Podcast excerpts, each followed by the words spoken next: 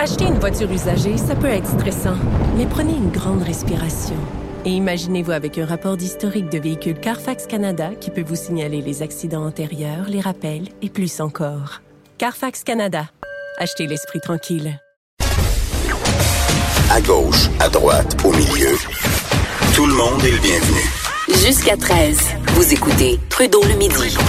Cube Radio.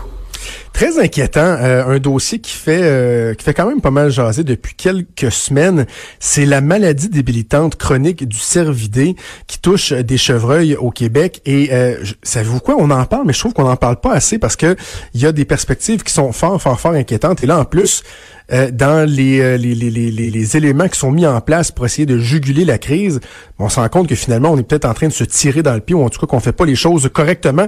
Je veux comprendre ce dossier-là, je veux en, en savoir plus et on va aller rejoindre au téléphone Donald Forté, qui est chasseur et qui représente les propriétaires fonciers et euh, les chasseurs locaux. Bon midi, Monsieur Forté. Bonjour, M. Trudeau, ainsi qu'à tous vos auditeurs. Merci de nous parler ce midi. Ben, commençons par le début. C'est quoi la maladie débilitante chronique du cervidé? Euh, c'est euh, la maladie débilitante des cervidés. C'est une maladie très complexe. Euh, c'est pas une maladie qui est facile à comprendre euh, pour certains ministères, dont la CIA, le MAPAC et le ministère de la Faune. Il y a des intérêts différents. La maladie en tant que telle, présentement, c'est déclaré. Dans, faut faire attention, faut comprendre dans des cerfs rouges. Des, un élevage, des, un, ben, dans ce cas-là, c'est à deux endroits différents, mais considérer le même élevage, euh, c'est le cerf euh, à Boileau et à Greenville. C'est des cerfs rouges gardés domestiquement, vendus pour la viande comestible à l'humain. Euh, là, présentement, il y a 11 cas qui ont été découverts, je vous dirais, depuis début septembre 2018.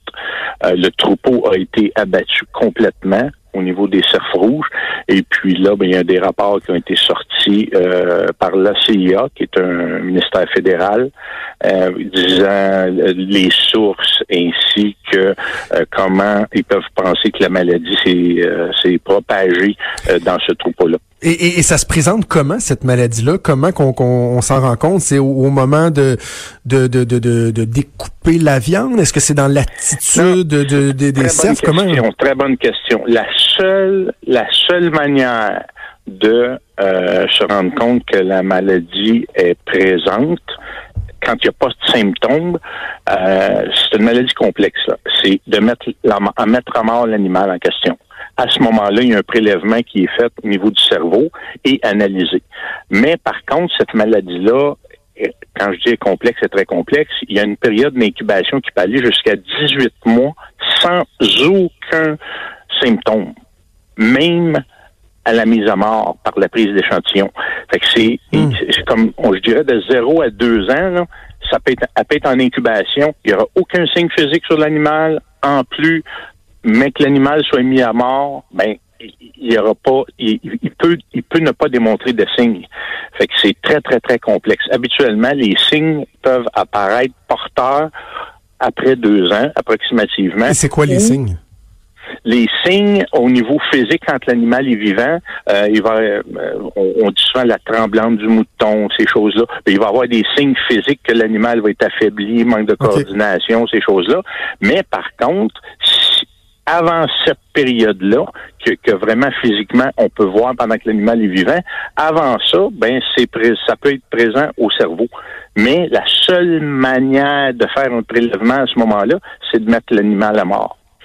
C'est, pas une maladie facile, c'est à base du prion. C'est, presque, dans certains cas, il y a des ministères qui disent que euh, ils, ont lâché prise. C'est, impossible d'éradiquer. Et, là, le risque pour euh, pour nous, là, pour l'humain, parce que bon, en bout de ligne, c'est un peu ça le, le, le questionnement qui, qui, qui, peut inquiéter les gens. Est-ce que c'est uniquement au niveau de la consommation de, de la nourriture de cerf qu'on doit euh, être inquiet ou c'est que ça peut se propager, propager ailleurs dans, dans, dans, dans le milieu euh, animal? C'est sûr, c'est sûr qu'au niveau des cervidés, là, on, on, parle d'un on parle d'un cerf rouge élevé domestiquement qui est dans une euh, délimité par des clôtures, ces choses-là. Par contre, souvent ces élevages-là sont dans des endroits un peu reculés où il y a une espèce sauvage qui est le cerf sauvages qu'on trouve dans nos bois, qu'on chasse sur une base régulière l'automne ici au Québec. C'est sûr qu'il y a risque de contamination. Euh, mon groupe ainsi que les propriétaires fonciers de, des zones visées présentement, on est conscient de ça. Euh, c'est sûr que il y a différents moyens d'essayer de prévenir ça, mais présentement, malheureusement, le ministère nous a dit plein de choses. On a eu des on a eu une rencontre avec eux le 18 décembre à leur bureau avec Madame Saint-Pierre. Puis malheureusement, euh, on était supposé d'être mis au fait. Puis finalement, ben il y a eu un petit peu euh, entre guillemets en catimanie une demande d'injonction à Saint-Jérôme pour rentrer sur les terres de tous ces propriétaires fonciers-là pour continuer à abattre des euh, cerfs euh, sauvages, des chevreuils sauvages sur les terres des propriétaires. Et puis le juge a refusé euh, haut la main cette demande-là du ministère parce que c'était une manière, euh, c'était pas la bonne manière de faire les choses présentement. Comment est-ce qu'on aurait dû procéder? Ben nous, quand on les a rencontrés le 18 décembre, euh, Madame Saint-Pierre nous a dit oui, vous n'avez pas vous inquiéter, on va vous tenir au courant. On était pré présent la Fédération des chasseurs et puis des représentants de, plusieurs municipalités là-bas. Et puis suite à ça, ben vendredi passé, on a eu, euh, eu un appel conférence disant ben notre injonction a été refusée par un juge. On veut continuer l'abattage des cerfs sauvages entre le 15 février et approximativement amener ça au 15 avril, qui se ramasse dans les ravages. Mais qu'est-ce qu'il faut comprendre? Déjà présentement, au moment où on se parle, il y a eu au-delà de 1500 chevreuils sauvages abattus, testés négativement. Fait présentement. Donc, on en fait trop? C'est ça votre ben, c'est ça, c'est notre point. C'est un peu notre point. Initialement, le ministère, quand on recule au mois de septembre, a empêché l'accès aux chasseurs. La zone était interdite. Ils ont même appelé des propriétaires fonciers, disant aux propriétaires fonciers, euh, vous pouvez pas aller sur vos terrains, danger de contamination et tout et tout. Puis à ce moment-là, il y a un chiffre qui est sorti qui était de 330. On va en échantillonner 330. Mais là, présentement, on est rendu dans la, cette même zone-là à 500 euh, chevreuils sauvages échantillonnés, en plus de tous ceux dans la zone bleue qu'on appelle, à l'intérieur du 45 km euh, en, périmètre, euh, qui est de 1100 chevreuils négatifs. Fait qu'à un moment donné, nous autres, on dit au ministère, vous allez où avec ça? C'est ça? Parce que juste pour comprendre, faire un parallèle aux gens, puis corrigez-moi si je me trompe, c'est un peu comme euh, quelqu'un qui a une, une, tumeur cancérigène. vous avez une masse, là, le médecin va, mettons, ouvrir, ils vont enlever la masse apparente, mais ils vont en enlever aussi autour au cas où ça a commencé à, à se propager. Donc, on va aller un peu plus loin pour être certain qu'on va bien éradiquer la masse en question. Ce que vous me dites, c'est que c'est un peu ça qu'on devrait faire, donc de d'élargir au niveau de, de, de, l'abattage, même si ça semble être assez circonscrit. Sauf qu'à un moment, vous dites qu'il y a toujours bien des limites à aller plus loin, par en tuer toujours plus, toujours plus, toujours plus, alors que les tests reviennent négatifs. L'image, M. Thoreau, est, est, excellente. Puis en plus, c'est que le cœur de tout ça, c'est basé sur deux élevages, à deux endroits géographiquement différents. Proximité, mais différents. Dans une des deux élevages, il n'y a pas eu de cas de recensé. Dans les 11. Fait que là, mais par contre, la CIA dit, bah, ben, c'était les mêmes vétérinaires, c'était les mêmes employés. Il y a pu avoir risque de contamination à cet endroit-là. Mais là, c'est tout le temps des statistiques, des suppositions, puis on se le cachera pas, c'est une gestion de risque. Mais dans un cas, le risque semble très, très, très, très, très élevé. Puis par les actions, ben, vous avez vu les photos ce matin. Euh, on se fait répondre trois réponses différentes pour euh, la même question, à savoir, ben, au début, c'était vous pouvez pas aller dans le bois, vous n'avez pas accès à vos terres parce qu'il y a risque de contamination. Euh, on va faire venir des Américains au coût de 527 000 beaux dollars québécois de nos taxes. puis inquiétez-vous pas, il n'y aura pas de sang, on va tout ramasser. Ben, vous avez vu que c'est, on s'est fait dire par une. Ben, moi, personnellement, je me, suis, je me suis fait dire par une biologiste, elle dit, Monsieur Forté, ben, inquiétez-vous pas, j'étais sur le site exactement le samedi 8 décembre. La biologiste m'a dit, Monsieur Forté, elle dit, c'est une gestion de risque, là. Elle dit, on est mieux des tuer qu'à commencer à ramasser le sang. Ah, oh, je dis, OK. Je rencontre un agent de la faune la même journée. Vous savez, M. Forté, on ramasse le sang deux, trois jours après. Non, mais je dis pourquoi vous le faites pas tout de suite? Il risque de neiger, il risque de... Puis finalement, le ministère, lorsqu'on les a rencontrés le fameux 18 décembre, Mme Saint-Pierre m'a clairement répété, elle dit, vous savez, M. Forté, elle dit, c'est un peu de la chasse, là. À un moment donné, on ne peut pas tout contrôler ça, ce sang-là.